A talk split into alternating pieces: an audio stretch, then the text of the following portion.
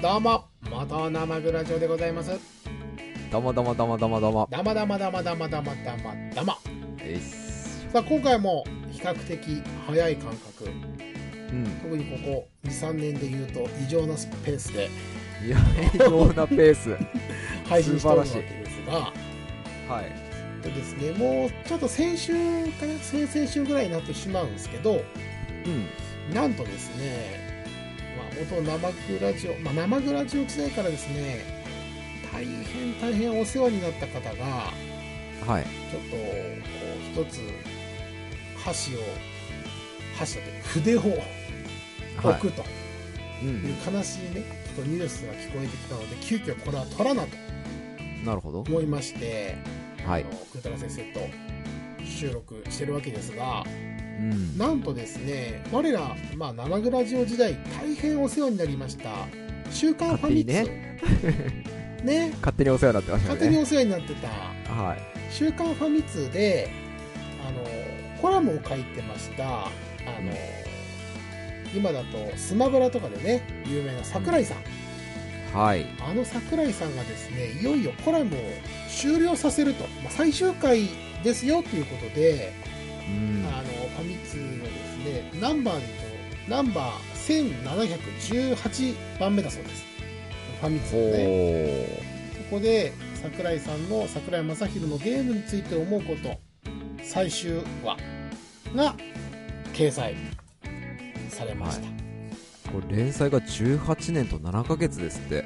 すごいですねそんなに前からやってるんですねめちゃくちゃやってますね。ねえ。しかはもい、当時は、毎週更新されてたようで、スマブラの、最後の今の、スイッチのスマブラの開発に入ってから2週に1回になったとか話だったんですけど、うん確か。そうですね。なんか、各週がどうのって書いてましたね。ね、はいそ。れまでずっとこう、記事を書き続けて、うん文章量だって結構な、ね、1ページに文字をびっちり埋めるぐらいのものでしたから、そうそうそううん大変だったんでしょうけど、本当にね、18年間、記事を書き続け、コラムを書き続けたということいで、やーすごい本当にお疲れ様でしたマとジで。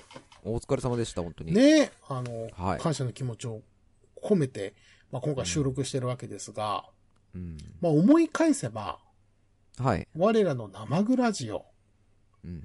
これね、何年目だと思います、今年で。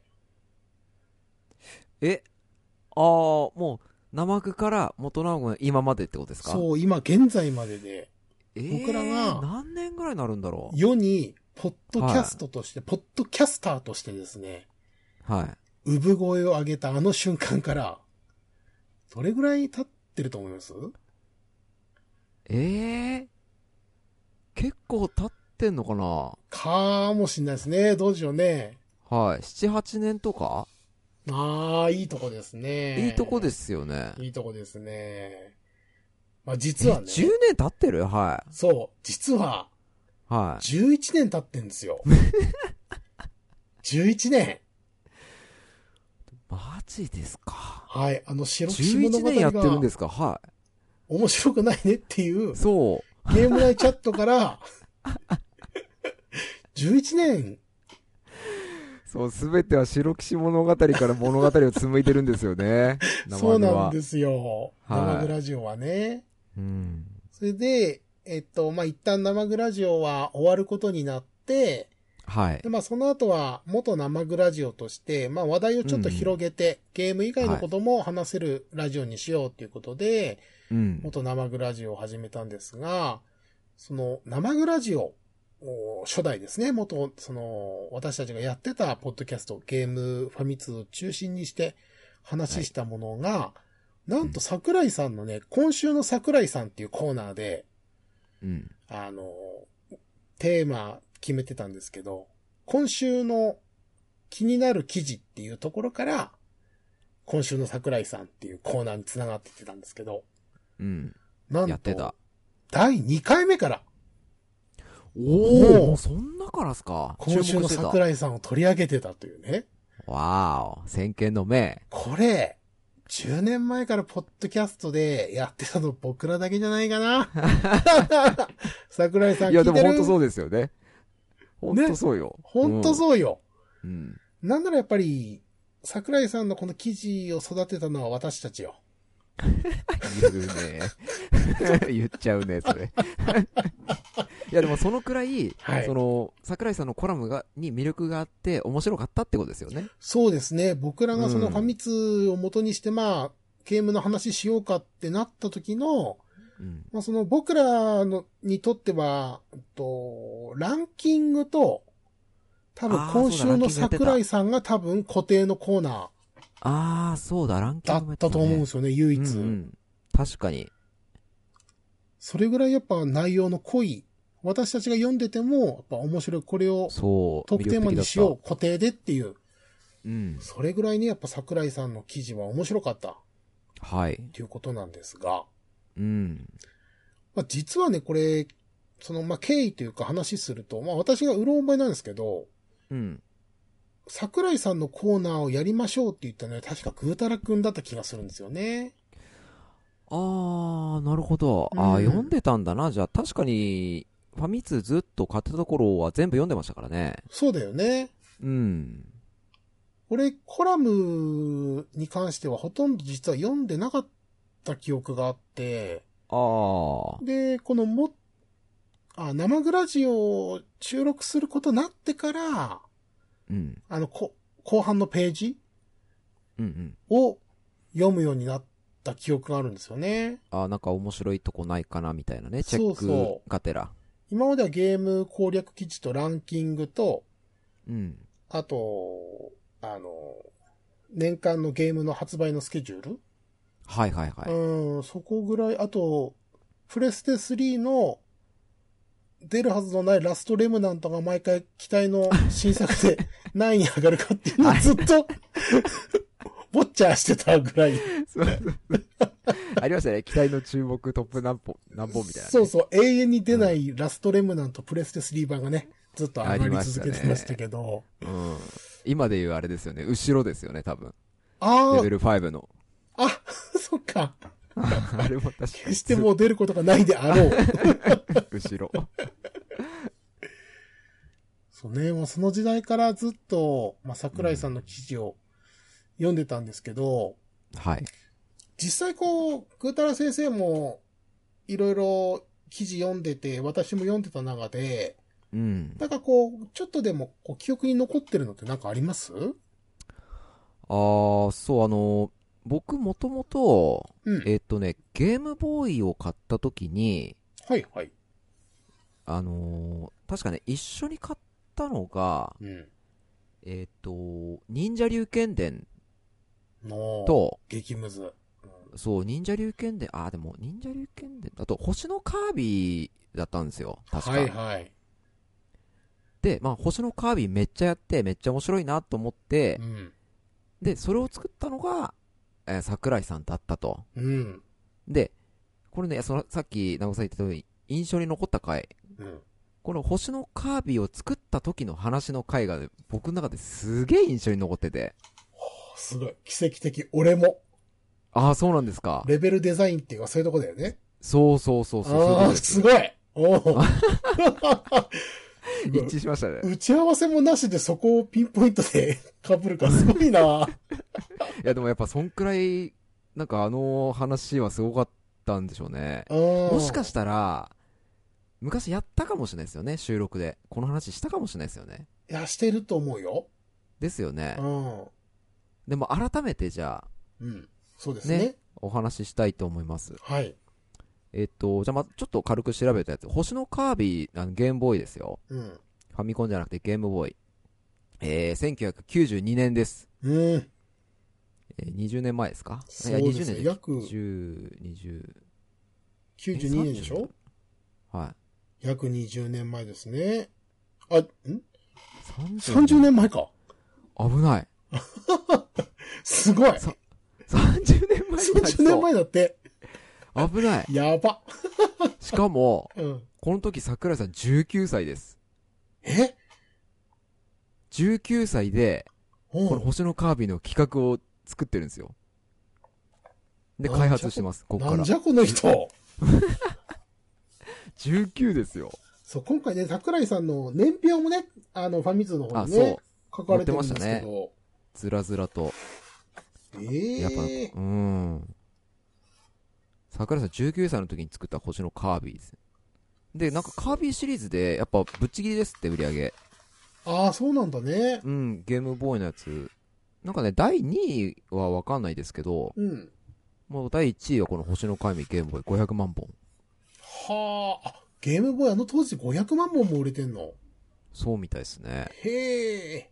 まあ、確かに昔の売り上げはもうぶっ壊れてるぐらいの本数ですけど、それでまあなくてもまあね500問って相当ですよね。そうだよね、初週300万とか俺らランキング酔ってる時、うん読み上げたやつあった気するもんね。そうですね。うん多分ポケモンとかもそういう風になってんじゃないかな。そっかそっか、あそうだな。うん。モンハンとかもその当時は、それぐらい言ってたかもね。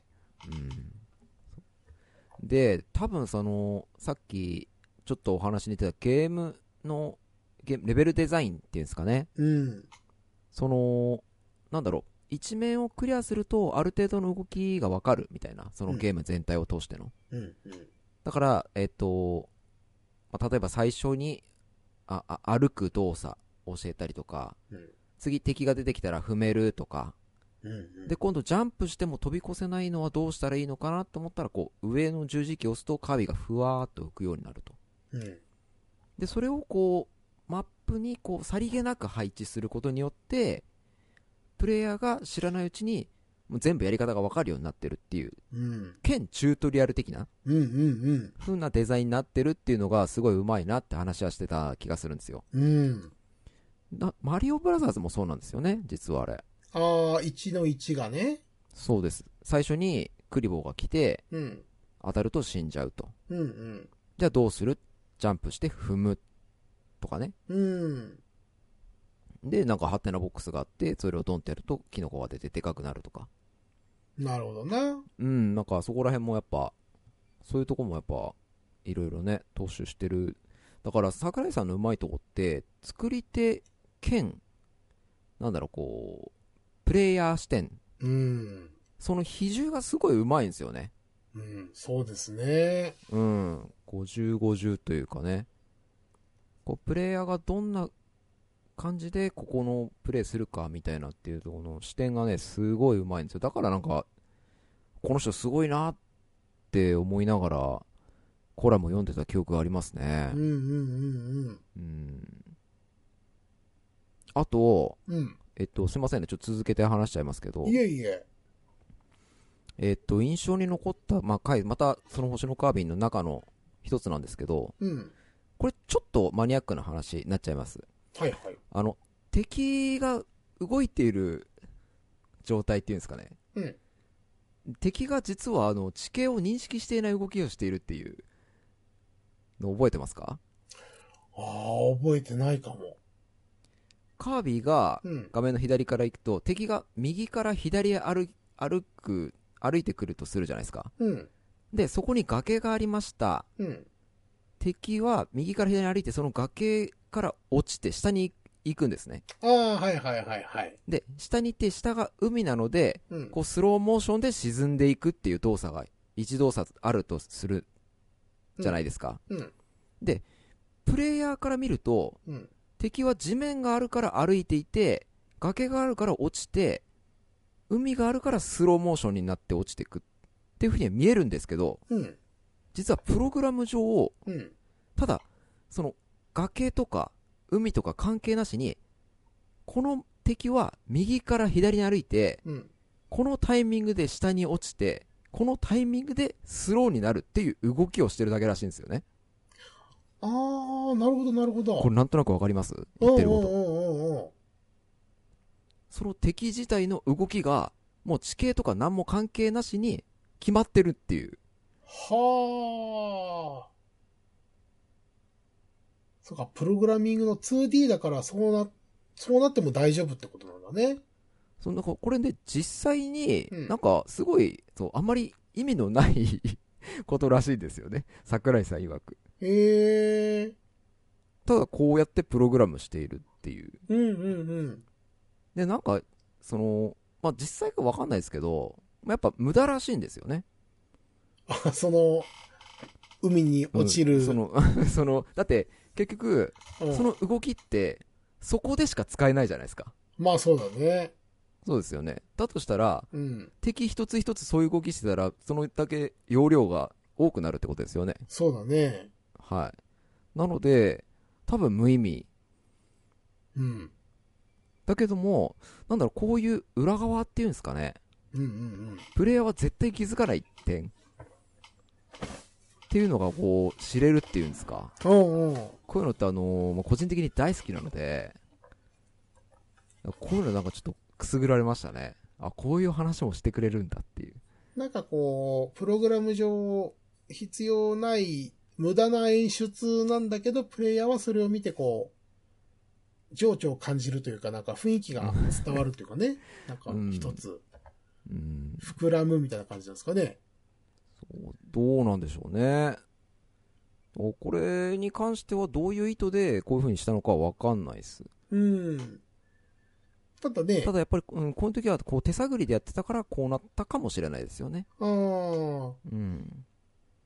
ただ落ちるだけのそのプログラムだったら、海に落ちるとか関係なく、シュッて消えちゃうとやっぱちょっと味気ないもんな。ああ、まあそうですなんね。か、ゆっくり沈んでいくとこ見ると、なんかちょっとこう、一つ感情になんか引っかかるというか、あー何かしらのフックにはなるよね。うんこういう小さいとことか裏側とかね、すごく面白いっすうね。ん。うん本当サービス精神のある方ですよね。特にプレイヤー目線で物事を本当考えてくれてるというか、うん。なんか、私別にクリエイターになったわ経験があるわけでもないし、うん。あれなんですけど、なんかこう、あんまり押し付けないっていうんですかね。あーうーん、っていうのをすごく感じてて。うんで、私、あ、私のちょっと話にじゃあ入ってもいいですうかん。あ、もう全然いいです、いいです。私がね、あの、桜井さんのコラムってね、確かあったはず、記憶が曖昧なんですけど、あの、ゲーム始めた時に、はい。その、例えば、アンリアルエンジン3使ってますとか、あ、なんかボワーンって。ね、なんかロゴ出たりするじゃないですか。うんと、ドルビーサウンドがなんちゃらかんちゃらみたいな。はいはい。あれの、なんかこう、表示されることに対して確か桜井さんがね、あんまりさせ、したくないみたいなことを言ってた記憶があるんですよね。生草さん、俺ら、あれですかね。なんかこう、示し合わせたんですかね。おうそれ、俺もそ うです。あの、ドルビーサラウンドですよね。そ採うそうそ用う見送ったってやつ。そうそうそうそうそうそ俺もあれめちゃくちゃ印象に残ってます。う。ねえ。はあれって、確かに考えたら無駄だけど、どのゲームでも、プレステの時とかさ、ローディング画面入ってから、ああいうの、特に洋芸なんかはよく、ああいうの見せられたりとかしてたから、い。うんうん。なんか、まああ、当たり前なんだろうな、みたいな、イメージでしたけど、確かにあれって、俺らにはあんまり、プレイヤーには関係ないよなって、桜井さんのね、はい。コラムを読んで思った記憶がすごく鮮明に残ってて、うんうん。で、そのコラムを読んでしまったがゆえに、そうやってあの自分たちが使ってる開発エンジンの CM みたいなあのロゴとか見せられるとちょっとイラッとするようになったっていうね。 逆にね。そうそうそうそう。 知らねえよっていう。うん。そう、あれって、確かにその、俺らって今まで全然ね、気にしなかったんですけどう、ん。やっぱり、確かに無駄ですよね。プレイヤーからすると、関係ない情報っていうか、そうですね。無駄な時間ではありますよね。うんあれを見せられてるっていう時点で。うん。だから、なんだろう。これは極端な話かもしれないですけど、うんこのコラムが出た後うん。以降、結構スキップできるようになった気がしないですかああ、するする。マ でジすでよね。そんな感じする。うん。これ俺も思ってて、うん。昔ってボタンで飛ばせなかったじゃないですか。そう。やっぱどうしてもね、ずっとロゴ見せたいねうん作り手としてはやっぱり自分の会社のとこ見せたいうん。とかね、こういうの使ってますのを見せたいのはああると思うんですけど、うん。やっぱりねあの時間無駄だったですしね。そうん。このコラムはもしかしたらかなりの影響が広まったかもしれないですよね。う。もしかしたらうちら二人も心に残ってるってことは、このリ当時聞いてくれてたリスナーさんも、結構感銘受けた人っていうか、ああ、確かにって思った人が多いんじゃないかね。うん。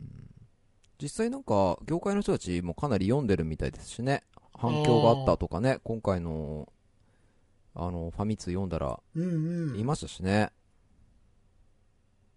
ぱり、本当に、こうね、プレイヤー目線を忘れない、実際めちゃくちゃゲームプレイされて、いろいろね、感じることをこう、どんどんどんどん吸収していった人らしいし、うん。本当に、ね、すごい人だよなちょっと、言葉が安っぽいけ ど。いやでも本当そうですよね。うんだから今、その、プレイヤー視点でっても言ったんですけど、うん。うちらプレイヤー視点だけど、プレイヤー視点ってすら気づかなかった点じゃないですか、つまりそこって。そうだね。だって、今まで全然普通にね、ロゴ見たりとかうん。もしてたんですけど、やっぱりこう、究極なところっていうんですかね。うんうん。数秒も見逃さないというか。だからそういう視点のとこにちゃんと注目できるっていうのはやっぱり、いついかなる時でもフラットな状態うん。でいるから、だからこそでしょうね。そうだ桜井さんろう自身がなうん。あのー、直田さん、あの、鉄拳の原田さん知ってますはいはい。ヒゲあのの、作って。サングあラスの人 YouTube やってんの知ってますかああ、見たことはないけど知ってる。あ、そうですか。うん。原、原田のバーとかって言って、なんか飲み屋さんのとこで、うん。その、お話ししてるんですよ。ゲーム業界のうんぬんとかね。うん、うん、うん。そこで実は桜井さんがゲストで来てるんですよ。ええそう。で、なんかね、4つぐらい動画分けられてて、うん。そこでね、あの、桜井さんの人となりがね、かなりお話しされてるんで、おー。うん。で、そこでもう、やっぱり聞くと、うん。まあ、あの、業界の人たちからっても、やっぱりミステリアスだったりとか、ああ、はいはいはいはい。もう全然怒らない人なんじゃないかとか、 あとやっぱ天才肌なんじゃないかとか、あーやっぱりいろいろそういうお話が出てるみたいで、うん、うん、うん。だからその業界の中でも、かなり、その、信頼を受けるというか、あー周りから見ててもかなりのやり手みたいなあー、なるほどうんね立。ち位置にいるんじゃないでしょうかね桜井さん自身は意識してないかもしれないですけど桜井さんの関わってるゲームって基本、あれだもんね。任天堂ばっかりだから、他のメーカーさんと絡む機会ももしかしたらあんまりなかったかもしんないもんね。ああそうですねスマブラ、メテオスとかかな作ってるゲームに関わってるとかいうのパが。ルテナああ、そうですね。パルテナ。うんあれも、あれだもんね。任天堂だもんね。そうですねハードがね。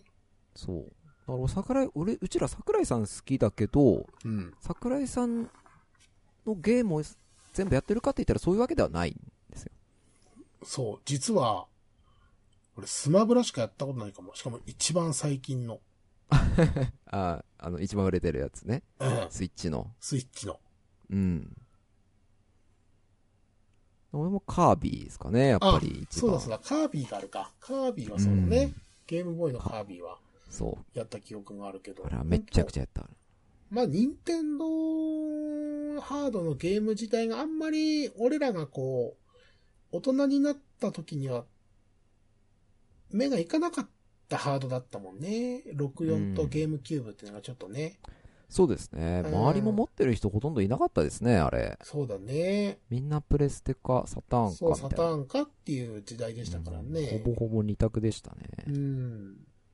あとエアライドもあったなと思って、カービィあのエアライド。カービィねあれも確エアライドか、うん。あとあ、れピもンボ確かール。根強い人気もあったな。ピンボールありましたね。ピンボールねゲムボーイのピンボールも面白かったね、あれね。あれめっちゃ面白かっあーた。あれもたまに、まだ持ってるんですけど、たまに引っ張り出し てややりますね。あれ確かスイッチにも来てたよね、あの、無料で入ってくる、ああ、そうでしたっけか。そう、スーファミの中のやつに。面白いんだななあああれ面ス白いーファミエ。そうそうそう、スーファミの方のやつに。ああ、そうでしたっけか。うん。ピンボール。この間なんかやった記憶があるな、俺。あ、あのーゴルフみたいなやつですか直木さん言ってるやつ。スーファミのやつあそっうゴルフ、て。あ、そうそう、ゴルフみたいなやつ。あーあ、あれも俺買い買ってやりましたね。ああれなんだっけそう俺あれも買ってるな。えーっと、カービーボールです、あれ、確か。あ、そうだ、カービーボール。はあい。れ面白か った。ありゃ面白い。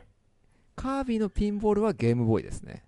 おー、あ普通の本当のピンボールもあんのね。あります。めちゃくちゃ面白いです。あ、めちゃくちゃ面白 いです。じゃあもうカービー系は結構ぐーたら先生やってたんだね。あ、でも、そそうですね。あ、やってんのか。でも、あのね、なあの、メジャーなやつやってないんですよね、スーファミの。あー、なんとかデラックスとかね。そうそうそう、なんとかデラックス。そう、俺デもータすカぐラ消えーるのとカかってービーね、馴染みないのよ。 そう。色のあるカービーが。 俺らや、 そう、あのーゲームボーイがね、やっぱりしっくりくるんですよね。うんそうそもうあの白。うん黒のね、そあの時のカービーが一番しっくりくる。う。うん。いや、でも面白いんですわ、やっぱり。いいんですよね。だからぜひね、あのリスナーさん、今聞いてる方も、うんその桜井さんの作品ももちろん好きだけど、桜井さん自身、一体どんな人なんだろうっていう人は、もう知りたい人がいれば、その、原田のバーっていう動画を見れば、うんうんうん。わかります。休日何してるかとか、この食べ物は苦手だとか、なんかそういうおー本当にね、プライベートなお話が結構聞けたりするんで、面白いです。はあ、そんなところまで話してるんだね。そうそうそう。だからね、またちょっと違う一面が見れますよ、桜井さん。なんか最初、初めて桜井さんのさ、その今までは紙紙面でしか見たことなかったから、うんあれ。だったんだけど、初めて YouTube のね桜井さんの喋ってるとこ見た時、声太って思った。あ、声想像低い。と違いましたそうそうんう。もっと高い、爽やかな声の人かなと思ったら、めっちゃ声太いみたいな。あーあー、なんか、それはあんまり意識しなかったですね。おー落ち着いた話の仕方する人だなってやっぱり思いましたね。そうだね。うん。だからあとやっぱりなお聞いさてる、聞いてる方にも分かりやすいように、らうん。例えば話とかがすごく多く、うん多うくん、て説明してくれるっていうのがイメージとしてありましたね。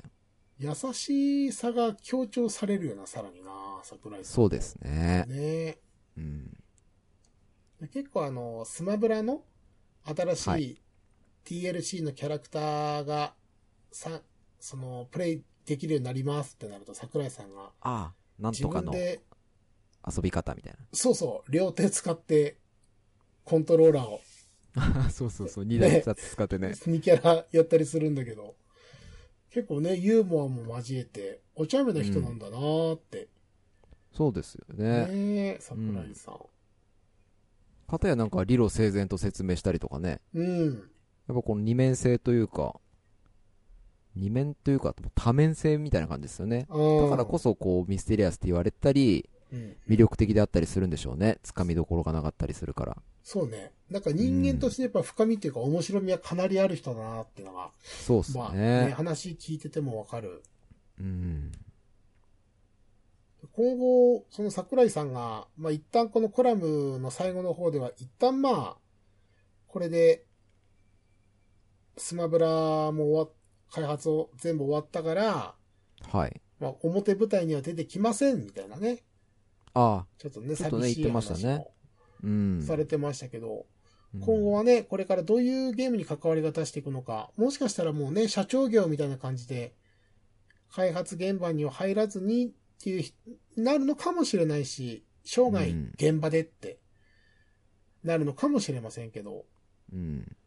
今後ね、その桜井さん、イズムを継いで、いろんなゲームを世にもっともっとってなると、やっぱり桜井さんは生涯現役というよりかは後輩を育てて、はい。ね、自分イズムの作品をいろんな人が開発できるようにってなった方が、もしかしたら、うんたくさんの作品が生まれるのかもしれないけど、ただやっぱ桜井さんが現役、現場にいないとやっぱ桜井さんのゲームじゃないってなる可能性もね、誰かが簡単に真似できるものじゃなさそうだし、 まあそうっすねねえ難しいところですよ遊ね。び側としてはそうかもしれないですよねうーん。だから今回のこのスマブラで一緒に桜井さんを見ながらうん。働いてきた人たちうん。その桜井イズムっていうんですかね、もうここで言ってしまえばですけど、それをこう、でこう力にして、めきめきとこう頭角を表してくれる人。うんうんで、こでこんな感じの人うん。うん。が出てくれればいいっすよね。そうだね。うん。なんかスマブラに関してはどっかの会社にまるっきり委託してるとかじゃないから、データの蓄積がないから他の会社が作ろうとしても無理だって言ってましたね。ああ、やっぱそうなんですよやっねぱ。桜井さんが現場にいないと、うん、回らないとう。ん、キャラクターのバランスとかっていうのが、スマブラはできないでしょうって言われてた。うんなので、確かに。もしスマブラ新作ってなると、やっぱり桜井さんを現場に投入しない限りは、できないと。そうですね。ううんん。僕がいないと回らないと思いますっても書いてましたもんね。そうそうそうそう。うん。実際、あのースマブラは、ぐーたら先生、スイッチ版は、やったことありますあの、生臭さんのでやったことありますね。ああ、そうかそうか。あとあれだ。あの、めいっ子が待ってましたね。ちょっとやったっすねあー。なるほどね。はい。わちゃわちゃとや、やりましたね。うんうん。なんか、普通のスト2とか、そういう格ゲーとやっぱりちょっと違って、スマブラって独特の、なんていうんですかね、格ゲーと言っていいのか、アクションゲーと言っていいのかっていう感じなんですけど、うん。ほんとこう、X 軸と Y 軸で桜井さんが例えてましたけど、うんスト2は前後のっていうかね、その、はい平面のところでの戦い方でしたけど、うんスマブラはどちらかというと X 軸と Y 軸の、その Y 軸の方も楽しめるというか、重要なアクション格闘ゲームだっていう話うで、んまたこういうゲームが、まだ、うん、出て、出てくんのかなけど、ね、ここまでお祭りゲームでいろんなゲームタイトルの作品、今後出るかっていうと、やっぱちょっと難しい気もしますね。うん、そうっすね。なんか唯一無二な気がしますね。うん、そう、桜井さんだから許可が下りたみたいなところも、なんかありそうだし な、あの人から見てると。うん。あと、そもそもやっぱり同じ毛色で、これより上を作れるかって言ったら多分無理だと思うんですよね。そうだね。う。ん。だから多分これはもう、殿堂入りみたいな感じで、これを超えるものじゃなくて、じゃあまた、桜井イズムとしてどんなゲームを作れるかみたいな、他の人たちの。うん。そうだね。のスマ方ブラっに、ぽいもの作っても、もうここが最中終地点な気するよね。そうですね。ううんん。ちょっと毛色の違うぐらいのやつしか生まれないと思うのでう、ん。うん。アクション格ゲーみたいな感じのね。うんうんうんう。うんんあだからこのなんだろうか壁の外に追いやられれば倒せるとかうん。こういうちょっとしたシステムのところでなんかまた別のものを生むとかぐらいしか多分できないんじゃないかなうん。あと、こんなにいろんな作品のタイトル、コラボではい、やれるっていうところ自体がそもそも、うん、ね。まあ、確特かにに日本の、日本人が中心になって楽しめるキャラクターが多いゲームってなると、やっぱり任天堂を巻き込まないと難しいもんなそうですねうーん。一回なんかあのソニーがスマブラっぽいの作ろうとしましたよねああ、あなんかありトましたね。トロトロとか出るやつねはい、ありましたね。ありましたよねありました。もう名前すら忘れちゃいましたけあどーありました、ありました。まあでも、あんな風になっちゃうので、うん。うん、やっぱりね、あー超えるとかって、やっぱりもう、比べるのもおこがましいみたいなうん。多分、領域になってると思いますな。ねなんかジャンプオールスターズだっけかななんかそういうのもあったけどうんね。。ありましたね。あうん。ああいう方向で、開発会社がどうこうで、漫画とかってなるとまたちょっとね、うん。また変わってくるんでしょうけど。ああ、そうですね。あーまた令和のね、ファミコンジャンプみたい なので出てくれるといいんですけどね。ああ、そうですね。あーファミコンジャンプ、マガジン、んファミコンマガジンとかね。ファミコンマガジマガジンわかんねえな。ン。そうなると、今だと鬼滅呪術ああ、廻鬼滅、呪術廻戦、えー、っと、あとなんだろ戦。ジャう。ンワン、あ、でプそっか、ジャンプか。ジャンプ。ワンピースはもう出てあるあかー、らそうな。ね、ワンピース。まあ、ハンターハンターとかもね、ああ、息まあは出しても長いいいのですけかど。ね。うん。バスタードとかね、まだ終わってな いバでスすタからーね。ド、まあ、確かにまだ終わってない。終わ バっスてタなーいドは。ね。はい、終わってない。あアウターゾーンとかね。あれ終わりま したかーミザリーとか。ミザリー。ミザリー出してもいいですよね。お色気担当のね。ミザリー出してもいいですよなね。んかのこう、世界にこうね、いざなってね。そういざな。あとなんか、あのー宿屋の、ちょっと一枚絵とかね、グラフィックとかでもいいですよね。 あの、スキル割り振りするときの、うん。お店屋さんのね、ああー、うん、ショップのね。そう、ショップのお店屋さん。あーがミザリーのとこに行ってね。うん。ああ、なるほどね。もうそういうことしかできないんですよ。もうスまあマブラ、うん。うん。そうだよな。しかうも、んスマブラって、プレイキャラクターじゃないけど、なんかその、スピリッツとか言って、人形みたいな感じでキャラにこう、なんていうんですかね、ああ、なんかありましたね。うん、スキルくっつけたりできるんですけど、あれだけで出てるキャラとかも結構いますからね。あーうん。あと、キャラの着せ替えでフォールアウトとか、あ、あの、ドゥームもありましたね。ドゥーム。あー、そうだっけか。あありました、ありました。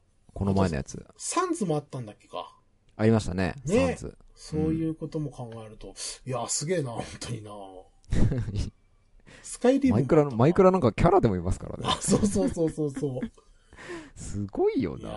ほんとすごいね。いや、ほんうと、んなんか、こういう人がまたね、日本にもたくさん出て、桜井さんの負担がちょっとでも減ってくれると助かる ね。うん、そうです。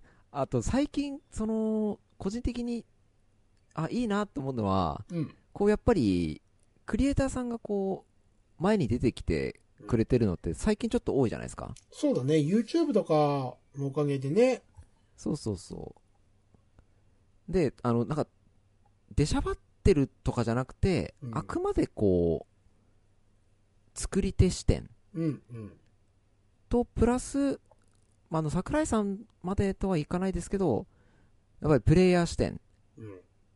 ていうのはやっぱり欲しいですよね。うん。うん。だからその点、あのー桜井さんと同じ匂いがするなって思う人が、うん。あの、FF14 をこう立て直したと言ってもいいんですかね。あー吉田さんはいはいはいはい。うん。あの人はね、僕は FF14 やってないんですけど、結構なんか動画見ちゃいますね。吉田さんも確かファミ通でコラム書いてたよね。ああ、そうでしたっけか。うん、確かね、それこそはい FF の立て直しのところのあたりでコラム書いてた気がする。ああ。うん。そう、立て直しの話の動画はね、なんかいろんなので結構見ましたね。う。うん。うん。大い変、かに立て直したかみたいな。うん、皆様には、あの、ご迷惑をおかけしましたみたいなや つを俺読んだ記憶がある。そう、だからああいうのね、ちょっと、聞きたいし、知りたいし、見たいなーって思ってるので、うんうん、う個ん。人的には。あと、名越さんもやってた気がするな。ああ、名越さんもやってましたね。ね、確かね。うん。あーそう、名越さんもあれだな。こう、やっぱ竜が如く作るときに、なんかいろいろとね、頑張ったみたいなんで。そうそうそうね。名越さんもすごいよな。結局、竜が如く作りましたからね。うん。シリーズなんて言われるぐらいですからね。あのー、名越さんがもうイケイケで、はい。ロックスターにガンガン喧嘩を売ってたあたりなんかは、あー、ロックスターにも喧嘩売ってたんですかなんかね、は名越さんが、あー E3 かなんか行った時だったかな。い。はあな。んか行った時に、うん。なんかロックスターの人たちとゲーム性の話で、なんか、暴力について、はあ暴はあはあ力表現についてなんか話して、あー、なんか、うん、なんか、おめえらの暴力には、なんか、その、なんていうか、意味合いがないみたいな。はあはあーなんかね、ロックスターのその、まあ、GTA だよね。あ。はい。 GTA のその、通行人に殴りかかって、うん。血出して倒れて金落とすみたいな。 はい。バターンって倒れるみたいなやつは、うんな、なんかこう、意味合いがない、ただの暴力だみたいなことを、うん。名越さんがブイブイ言わせてた。おー。あのあたりはなんか、毎年、龍が如く出しますとかって言ってましたからね。そうそう、毎年出すって言ってましたからうね。んうん。超イケイケだった。元生具も休み始めたから、 その後の名越さんの言葉 を追跡することはできなかったけど。投稿は伺えなかったですけどね。ううん。いやでも実際ね、そのあの、竜が如くを作るにおいて、やっぱりこう、自分から変えていくみたいな感じで、ああいう姿になったじゃないですか、つまりね。んああ、そうだよね。そう。だからやっぱり、そういう系のゲームを作るには、まず自分から入らなきゃっていう、なんか意気込みみたいなのは感じましたね。うん。ああいうのはだから、エンターテインメントとして面白いなと思ってましたね。なんか、クリエイター、プロデューサーとか、まあ、ディレクターとかっていろいろ役職あるけど、はい。表にこう、フロントマンとして出てさらにこう、ゲームに対してのこう、イメージ付けっていうか、うんっ。ていうのはまさにこう、名越さんはすごい快挙だよなと思いますね。そうですね。うん。うん本当に。だから、ああいう人たちももうちょっと出てもいいんじゃないかなと思いますね。そうだね。本当広告塔になったもんな、名越さんの存在ってな。そうそう。うん。まあなんか、あなたが作るんだったら、龍が如くは納得しますって思う、 思うもんね。やっぱね確かにね。ねうん。そこんなところで言ったら、まあ、横尾太郎さんとかがね、あの、仮面かぶったね。横尾さんもだいぶ色濃いですね。 ね、あの人ね。まあ、横尾さん作品自体が癖ばっかりのゲームです から。そうあれなんでちょっとすけどね、横尾さんね、こ、濃すぎるんだよ な。うんちょっと俺も、いろいろあの人のコラムとかね、あうのん動画を見てますけど、結構クリエイターの人たちのやつ。うんうん。横尾さんね、ちょっと濃いからね、あのそ、毛色が違うなと思ってますね。そうだね。好き嫌いではなくてですねう。ん。はい。いい塩梅で毒入ってますしね、ちゃんと、そうです。ね。うん。あの人もちゃんとこう、腹に持ってるものは持ってるって感じで、うん、いいですよ。よね。そうだよこねう、。反骨心というか、武骨感がありますね、うあんうのん人うんは。う。うんん。軟弱者ではないですね、あの人ね。そうっすはいね。太い何かを持ってる。うん。だから、あの人がなんか今度新しいの作るぞっつったら、え、どんなのだろうって思ったりしますからね。そうだね。うん。そこそやっぱり横尾さんの作った作品に関しては、横尾太郎という名前が全面にポンって出ますからね。うん。やっぱそれぐらい引きのある存在ってことですよそうそうね。うん。だから今後なんかそういう、ちょっとね、あの、トッピな、というか、こう、色のあるうんクリエイターさんたちとか、個人的にはこう、もうバンバン前に出てもらって、うんエンターテインメントしてほしいですね。そうだね。まあ、ここまで正直、いろんな分野の楽しむものが増えてきたのであれば、うん。まあ、昔はそれこそ声優は顔を出さないとか、ああ。裏方にみたいのこう美徳であったんでしょうけど、うん。やっぱ今とにかく何よりも人の目につくっていうところを最重要にしていかないと、ちょっと厳しい気しますね。そうっすね。うん。うん。今更言うのもあれですけど、情報型ですからね、今。いや、ほんとそうだ と思う。ほんもと、のすごいスだっピてードで情報が取っていくから、興味外の情報全く入りませんもん、も入らない。う。うん。うん。ただ一つ、うん。あの懸念してるのは、炎上系はやめてくれって思いますね。あクリエイターさんたちのあーそうだね。うう。。んちょっとそね、れだけは尖ちょっとね発言してね。そうそうそう。うん。あのね、うん、テイルズのなね。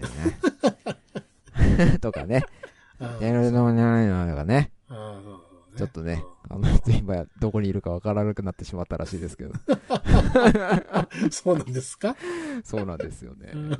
桜大戦おじゃになった後にどこにいたかわからなくなっちゃいましたね。あー、そういえばなんかそういう話をネットでありましたね。はい。うん。まあね、頑張ってください。はい、あれ本当に桜井さんありがとうございました。本当にお疲れ様でそしうた。だね、本当にお疲れ様でした。うんまあ、あの、まあ、久しぶりにゲームのね、話題だけで、まあ、一本っていう感じなんですけど、はい。またこれからいろいろと時間も余裕ができてきて、まあ、なんせうん秋田はこれから冬に入るんで、そうっすね。あー活動的な、あの、活発に外に出てっていうことができなくなる。イコーうルん、うちにうちにこもる時期になるんで、はい。そろそろ、何かしら、一緒にゲームをや って、共通の思い出を作るというね、そうですね。ううんことをしたいなともう。全部雪の話してやろうかっつって。毎週ま毎た今年も週雪の話してやろうか。雪が多いぞって ね、なります。そうですね。ゲームやりましょう、やりましそょうう。そう、なんとかね、うんはい。やっていけたらなと思います。うん。はい。ということで、はい。今回は、えー、桜井さん、今までお疲れ様という、お疲れ様でした、本は当い、に。回でした。また次回お会いしましょう。さようなら。さよなら。